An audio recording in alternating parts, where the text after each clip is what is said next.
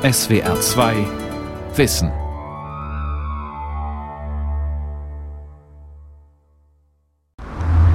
Der weiß, wann ich komme, wen ich zu Besuch hatte, wann ich gegangen bin, wann ich wiederkomme, mit wem ich komme, warum ich komme. Ansonsten war aber auch viel Schweigen, betretenes Schweigen, unangenehme Stille. Sie war eben einfach hauptsächlich da. Man kann dagegen nichts tun, egal wie man reagiert.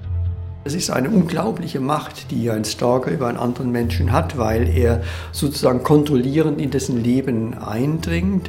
Und das ist ein Motiv, was vielen Stalking-Fällen auch zugrunde liegt. Stalking. Wenn aus Liebe Wahn wird. Eine Sendung von Karin Lamsfuß.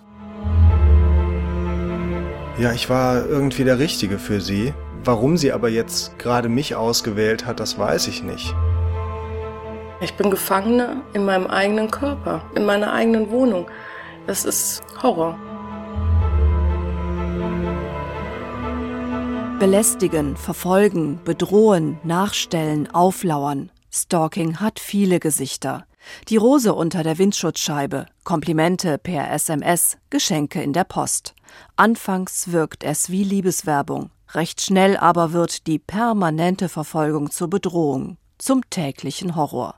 Früher wurden die Opfer belächelt, heute ist Stalking strafbar.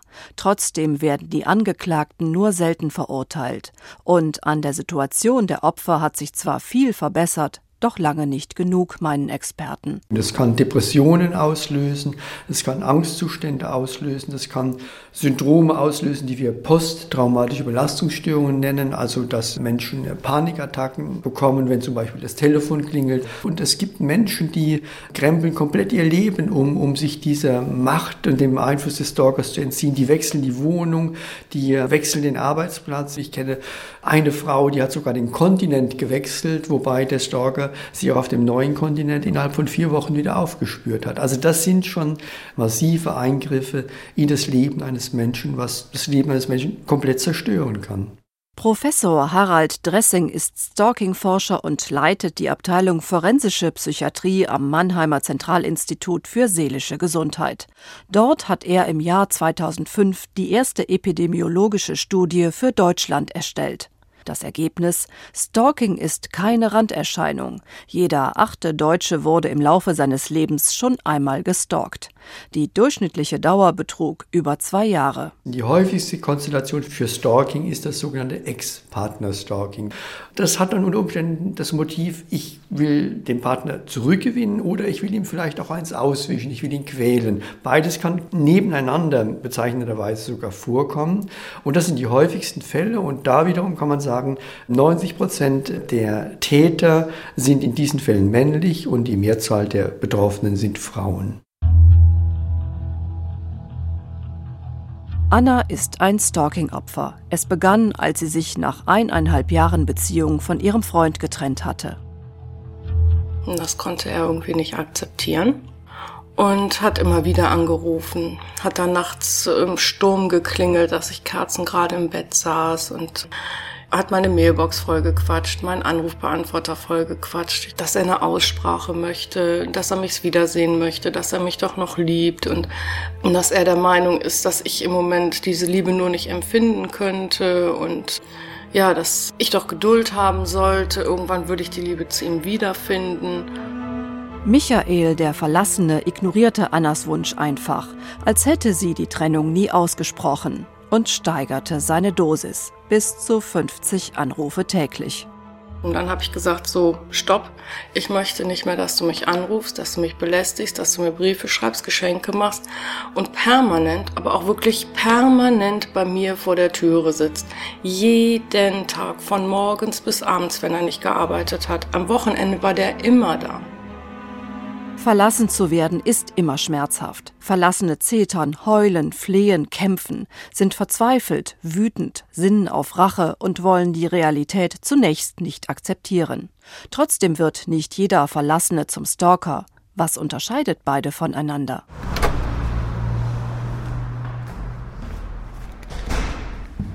Berlin-Steglitz, ein typischer Altbau, der Sitz von Stop Stalking, der ersten Beratungsstelle für Täter. Schon seit zwölf Jahren bietet der Psychologe Wolf Ortiz Müller mit seinem Team Beratungsgespräche für Stalker an. Damals war das bahnbrechend. Die große Überraschung für uns wie auch für die gesamte Fachwelt war, dass die richtig gehend bei uns vor der Tür standen, als hätten auch Menschen, die stalken, darauf gewartet, dass es irgendeine niedrigschwellige Einrichtung gibt, wo sie sich kostenfrei und zunächst ohne ihren Namen nennen zu müssen, hinwenden können um zu sagen, ich verstehe mich selbst gar nicht mehr, ich bin wie süchtig, ich bin jemand, der sein Verhalten nicht mehr kontrollieren kann, ich will das gar nicht, aber trotzdem fahre ich jeden Abend da wieder hin. Rund 120 Stalker kommen jährlich in die Beratungsstelle zu durchschnittlich sieben bis acht Gesprächen. Erklärtes Ziel ist es, die Täter seelisch so stabil zu machen, dass sie im besten Fall vom Stalken ablassen.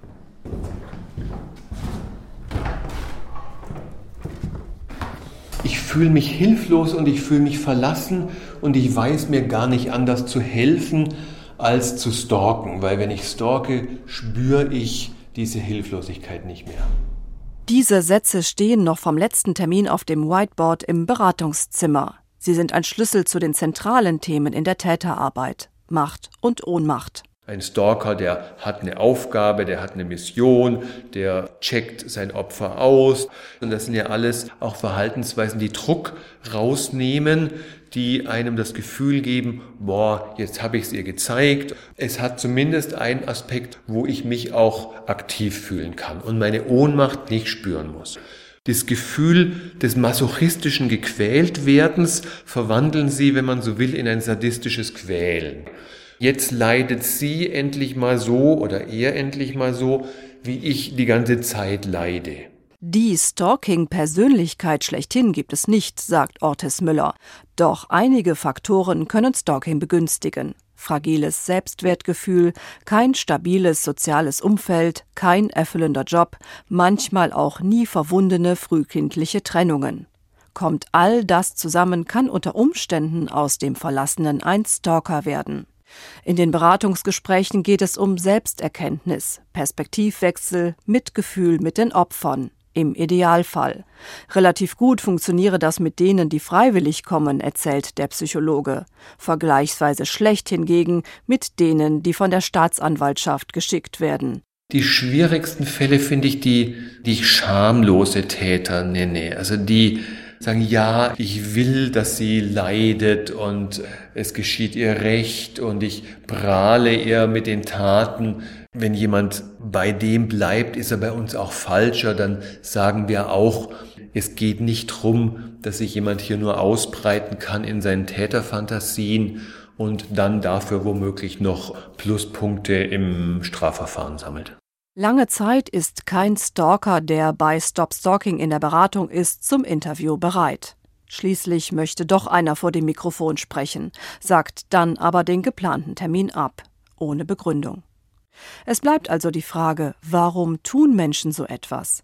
Im Rahmen einer Untersuchung der TU Darmstadt nannten Stalker als Motive angebliche Fürsorge, eine schicksalhafte Verbindung zum Opfer, aber auch Rache und Macht.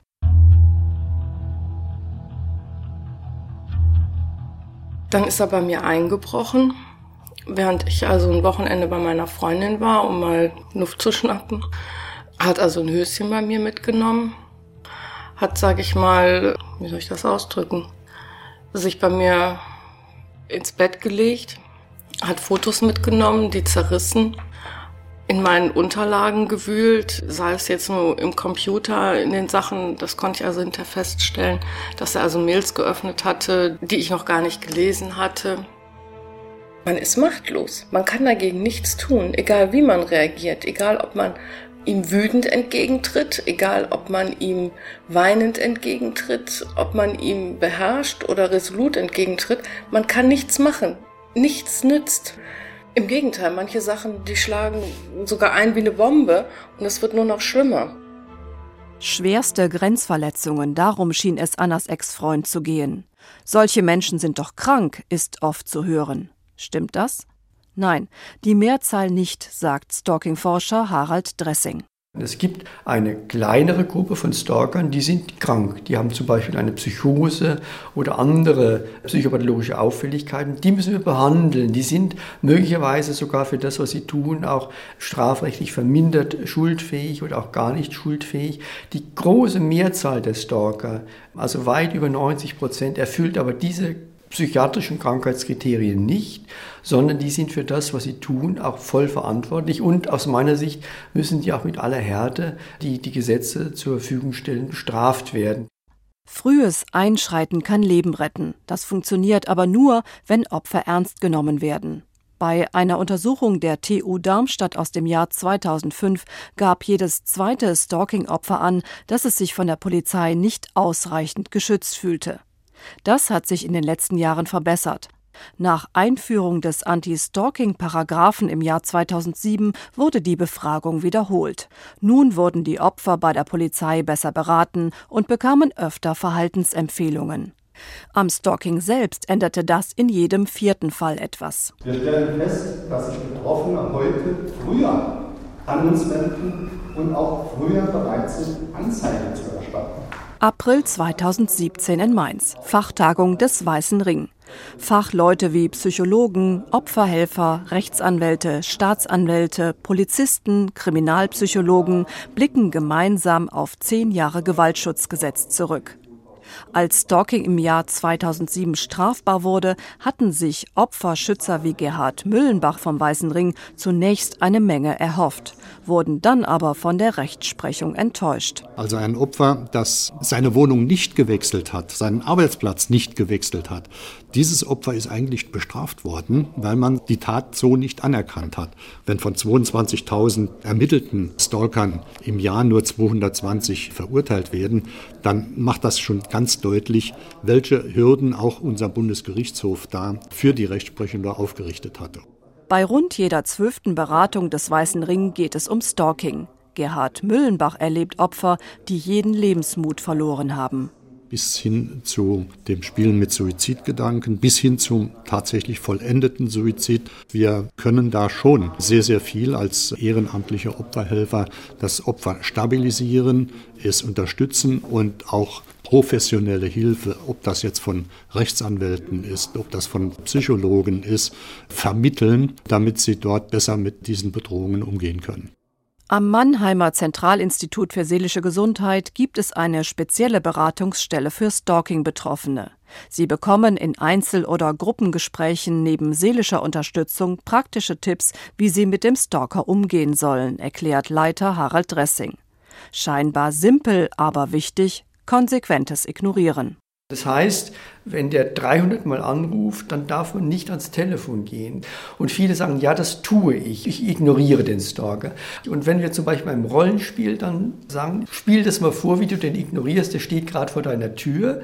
Und dann sehen wir im Rollenspiel, dass die eben doch Kontakt aufnehmen, zwar nicht verbal, aber vielleicht mit der Körpersprache. Und ein wirklich komplettes, selbstsicheres Ignorieren muss man unter Umständen auch erst einüben. Außerdem rigoroser Kontaktabbruch, das Umfeld einweihen, alle Grenzüberschreitungen dokumentieren. Daneben möchte Harald Dressing gemeinsam mit seinen Kollegen die Opfer wieder stabil und selbstbewusst machen. Ein erster Beginn einer solchen Beratung ist, Betroffene aktiv freizusprechen von Schuld und Scham. Sie sind nicht die Täter, sondern die Täter sind die anderen und sie sind Betroffene. Es gibt Menschen, die kommen zu uns und denken, mit mir muss irgendetwas nicht stimmen, dass mir so etwas widerfährt. Also das ist sicherlich nicht äh, persönliches Versagen dieser Menschen, sondern das ist der kriminellen Energie der Täter geschuldet. Anna verließ nur noch selten das Haus und wenn, dann immer in Begleitung. Schließlich kam die Nacht, in der sie zwei Freunde nach einem Diskobesuch nach Hause begleiteten. Und da stand er an ihrem Auto, ist bedrohend auf sie zugekommen, worauf sie dann Angst hatten, wieder hochgekommen sind, wir die Polizei gerufen haben, die auch relativ schnell da waren. Die kamen dann also mit zwei Mannschaftswagen und einem Zivilwagen haben ihn dann unten aus irgendeinem Gebüsch rausgeholt, haben ihm eine Gasschreckschusspistole und einen Elektroschocker abgenommen, ihm Platzverbot erteilt. Ja, ich konnte die ganze Nacht nicht schlafen. Ich war fix und fertig und wusste nicht, wie es weitergehen sollte. Daraufhin haben mich Freunde immer wieder angetrieben, ich sollte doch zur Polizei gehen, mir eine einstweilige Verfügung holen. Das habe ich dann auch getan. Anna konnte auf zivilrechtlichem Weg eine richterliche Verfügung erwirken. In ihrem Fall bestand sie darin, dass ihr Ex-Freund sie nicht mehr beleidigen, belästigen und bedrohen und sich ihr auf nicht mehr als 50 Meter nähern darf. Er verstieß mehrfach gegen diese Verfügung und zahlte einige Geldstrafen. Im Jahr 2007 wurde der Paragraph 238 ins Strafgesetzbuch aufgenommen, das sogenannte Nachstellungsgesetz. Wer einem Menschen unbefugt nachstellt und dadurch seine Lebensgestaltung schwerwiegend beeinträchtigt, wird mit Freiheitsstrafe bis zu drei Jahren oder mit Geldstrafe bestraft. Heißt es in Auszügen aus dem Gesetzestext. Von nun an galt Stalking nicht mehr als Kavaliersdelikt, sondern als Straftat, um die sich Polizei und Justiz kümmern. Doch die Sache hatte gleich mehrere Haken. Nicht alle Opfer hatten die Kraft, den zähen juristischen Weg zu gehen. Das ist immer eine Entscheidung der Person selbst, ob sie eine Anzeige machen will oder nicht. Was wir machen können als Therapeuten ist, mit dem Menschen, der gestalkt wird, zu antizipieren. Was bedeutet das, wenn ich eine Strafanzeige mache? Habe ich die Kraft, das durchzustehen? Will ich das auch durchstehen? Bin ich bereit, ihm zum Beispiel bei Gericht unter Umständen auch nochmal zu begegnen? Damals hatte man sich eine abschreckende Wirkung erhofft. Doch wie bei allen Straftaten beeindruckt drohende Strafe die Täter kaum. Jährlich werden 200.000 Fälle von Stalking angezeigt. In jedem hundertsten Fall kommt es zu einer Verurteilung. Die Gründe für die niedrige Verurteilungsquote waren vielfältig. Es fehlten eindeutige Beweise, die Anschuldigungen erwiesen sich als haltlos, der Stalker konnte nicht ermittelt werden oder er stellte sein Verhalten freiwillig ein. Ein weiterer Grund, so Thorsten Kunze, leitender Oberstaatsanwalt der Generalstaatsanwaltschaft Frankfurt am Main. Die Nachweisbarkeit scheiterte in der vorherigen Version des Gesetzes in der Regel daran, dass die schwere Beeinträchtigung schwer nachzuweisen ist. Da sind hohe Anforderungen gestellt worden. Also ich will das mal mit einem einfachen Beispiel sagen. Also so Dinge, dass das Opfer umziehen muss, dass es in eine andere Stadt zieht, seine Adresse verschleiert, seine Kommunikationsverbindungen verschleiert etc. Also es muss schon ein ganz erhebliches Maß an Beeinträchtigung vorhanden sein.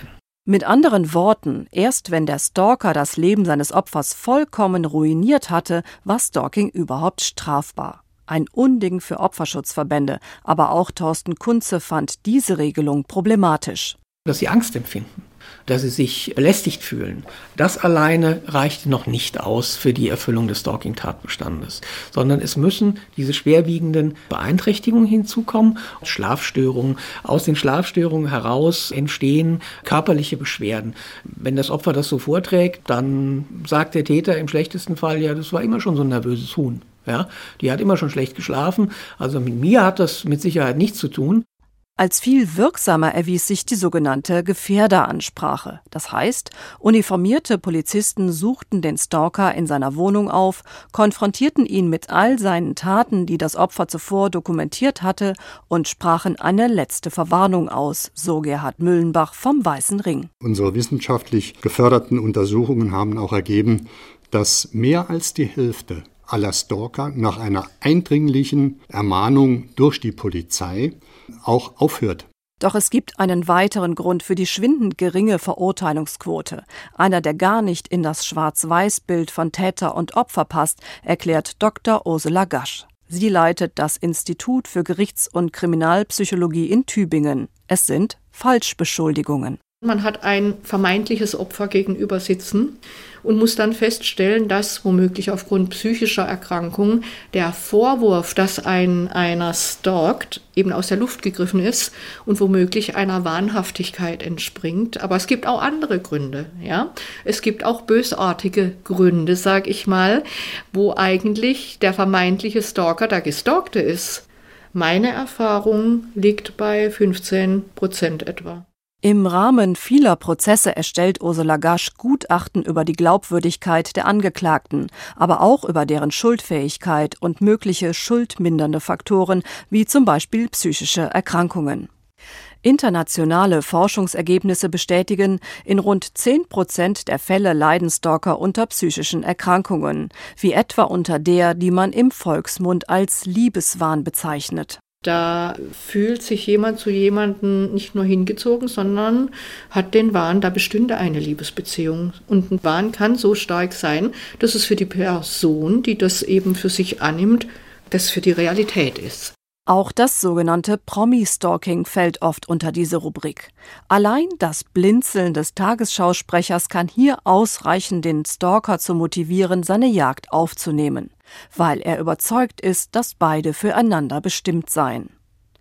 Auch wenn das Ex-Partner-Stalking die häufigste Form ist, es gibt auch zahlreiche Fälle, in denen sich Täter und Opfer nicht einmal kennen, wo im Dunkeln bleibt, warum gerade diese Person zur Zielscheibe wird. So ging es Stefan. Der Sozialarbeiter hat bis heute keine Ahnung, warum gerade er monatelang von einer früheren Kollegin verfolgt wurde, die er nur flüchtig kannte. Die Frau habe ich kennengelernt bei einem gemeinsamen Jugendtreffen oder einer Jugendfreizeit, die wir beide mitgemacht haben als Betreuer. Und ein halbes Jahr bestimmt habe ich überhaupt nichts von ihr gehört. Aber irgendwann fing das dann an, dass sie angerufen hat und dann hat sie mich auch mal besucht und dann ist die immer häufiger gekommen, ohne sich anzumelden. Es wurde immer extremer. Sie ist zu allen möglichen Tages- und Nachtzeiten angekommen, ohne Verabredung. Und auch wenn ich ihr gesagt habe, dass ich das nicht haben möchte, dann ist sie trotzdem immer wieder gekommen. Und das war dann häufiger so, das war dann schon zweimal die Woche. Monatelang belagerte die Kollegin Stefans Wohnung, klingelte, wollte unbedingt zu ihm. Als er nicht öffnete, übernachtete sie im Treppenhaus oder im Garten vor dem Fenster seiner Souterrain-Wohnung und starrte hinein. Das war so ein Gefühl, als ob die latent irgendwie immer da ist. Egal wo ich war, ich musste immer damit rechnen, dass sie plötzlich auftaucht und dass sie auf einmal vor mir steht, dass sie, wenn ich nach Hause komme, schon vor der Tür steht, dass ich, wenn ich das Haus verlasse, auch schon da steht. Ich hatte nicht Angst, dass sie mir jetzt körperlich was tut, wenn ich Abstand hatte zu ihr jedenfalls, aber ich wollte schon auch nicht mehr auf die Straße gehen. Stefan traute sich anfangs kaum mit jemandem darüber zu reden, aus Angst, sich lächerlich zu machen. Schließlich fasste er sich ein Herz. Also es war schon durchaus peinlich, bei der Polizei das erste Mal anzurufen. Die haben sich da auch drüber lustig gemacht. Frau bedroht Mann. Die Beamten nahmen die Schilderungen zu Protokoll und versprachen, ab und zu mal Streife zu fahren. Einmal hat sie auch Blut auf mein Auto gespritzt sie wird sich da irgendwo verletzt haben, um das zu entnehmen. Und was sie mir jetzt genau damit sagen wollte, weiß ich nicht ganz genau. Ich habe sie auch nicht drauf angesprochen, weil ich auf diese Art von Kommunikation keine Lust hatte. Stefan befürchtete, dass diese Frau nicht nur sich selbst, sondern eines Tages auch ihn verletzen würde. Nicht ganz zu Unrecht, denn in jedem dritten Fall kommt es zu körperlichen Übergriffen, so die Stalking-Forschung. Für Stefan aber fast noch schlimmer die seelische Belastung. Das ist Psychoterror. Das ist Psychoterror ganz harter Gangart. Ich wüsste jetzt nicht, wie sie mich noch mehr hätte terrorisieren können. Aber die eigentliche Hilfe letzten Endes für mich war es nur, wegzuziehen. Ein Leben voller Angst und der einzige Ausweg ist am Ende die Flucht. Und sogar am neuen Wohnort schafft es manch ein Stalker, sein Opfer aufzuspüren. Damit es erst gar nicht so weit kommt und Polizei und Justiz künftig viel früher und effektiver einschreiten können, wurde im Frühjahr 2017 der Stalking-Paragraph 238 novelliert. Mit Freiheitsstrafe bis zu drei Jahren oder mit Geldstrafe wird bestraft, wer einer anderen Person in einer Weise unbefugt nachstellt, die geeignet ist, deren Lebensgestaltung schwerwiegend zu beeinträchtigen. Nun ist Stalking nicht erst dann strafbar, wenn das Opfer tatsächlich seinen Job oder seine Wohnung aufgegeben hat. In der neuen Fassung müssen die Taten des Stalkers also nur dazu geeignet sein, eine Veränderung der Lebensgestaltung herbeizuführen. Auch wenn das zunächst unpräzise klingt, ist es sowohl für den Weißen Ring als auch für Oberstaatsanwalt Thorsten Kunze ein Fortschritt. Dann müssen Sie nicht mehr weiter nachweisen, dass dem Opfer auch tatsächlich entsprechende Schäden entstanden sind, sondern es reicht aus, dass sich das Verhalten des Täters eignet, solche Schäden hervorzurufen. Und das ist natürlich bei massiven Nachstellungs- und Belästigungshandlungen in der Regel der Fall. Welche Taten geeignet sind, um diese starke Beeinträchtigung herbeizuführen, das werden Richter entscheiden. Für Wolf Ortis Müller von der Berliner Beratungsstelle Stop Stalking ist Täterberatung der beste Opferschutz. Die große Gefahr, die wir sehen, ist, dass man zu stark diese Möglichkeiten der Strafverfolgung überschätzt. Und das viel größere Problem ist, dass die Opfer sich ganz oft nach wie vor alleingelassen fühlen werden und dass die Täter auch nach wie vor den Eindruck haben können, naja, so richtig passiert nichts. Momentan gibt es vier Täterberatungsstellen in Deutschland. Für die Wirksamkeit dieser Arbeit liegen aber noch keine wissenschaftlichen Beweise vor. Wolf Ortis Müller glaubt trotzdem daran. Ich sage manchmal, das Verstehen ist ein scharfes Schwert. Also wenn ich anfange zu verstehen, was ich da mache, dass ich jemand bin, der dann wirklich einem anderen alle Grenzen überschreitet, das sind keine Prozesse, die man gerade mal so zur Kenntnis nimmt, sondern da fließen auch mal Tränen oder das führt auch zu einer Beschämung, wo man diese Selbsterkenntnis zulässt. Kann man sich präventiv vor Stalking schützen? Der Mannheimer Psychiater Harald Dressing ist unentschieden. Jeder kann jederzeit Opfer werden, und kein Opfer trägt Schuld am Verhalten des Täters.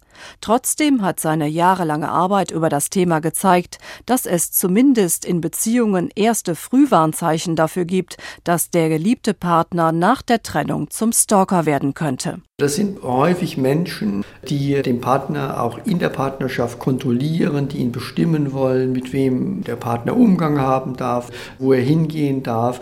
Und solche kontrollierenden Verhaltensmuster sind unter Umständen, nicht in jedem Fall natürlich, ein Risikofaktor dafür, dass wenn die Beziehung in die Brüche geht, dass das ein Stalker werden kann. Und was wir auch wissen, ist, dass Menschen, die einmal gestalkt haben nach dem Zerbrechen einer Partnerschaft, wenn die wieder eine neue Partnerschaft eingehen, dass wenn diese neue Partnerschaft auseinandergeht, dass dann auch wieder Stalking vorkommen wird. Dabei wünschen sich eigentlich alle Opfer nichts sehnlicher, als dass die Nachstellungen aufhören. Und zwar für immer.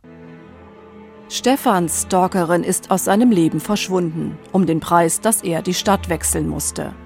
Annas Ex-Freund verstößt weiter gegen richterliche Auflagen. Langfristig droht ihm die Inhaftierung. Wobei mir persönlich lieber wäre, wenn er eine Therapie aufgebrummt bekommen wird, weil er wird sich auch daran nicht halten. Und selbst wenn er fünf Jahre in den Knast gehen würde, würde das bei ihm nichts bewirken. Der würde nach den fünf Jahren wieder weitermachen.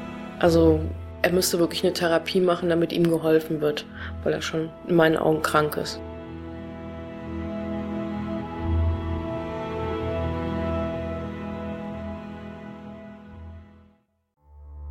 Die Welt verstehen. Jeden Tag. SWR2 Wissen. Manuskripte und weiterführende Informationen zu unserem Podcast und den einzelnen Folgen gibt es unter swr2wissen.de.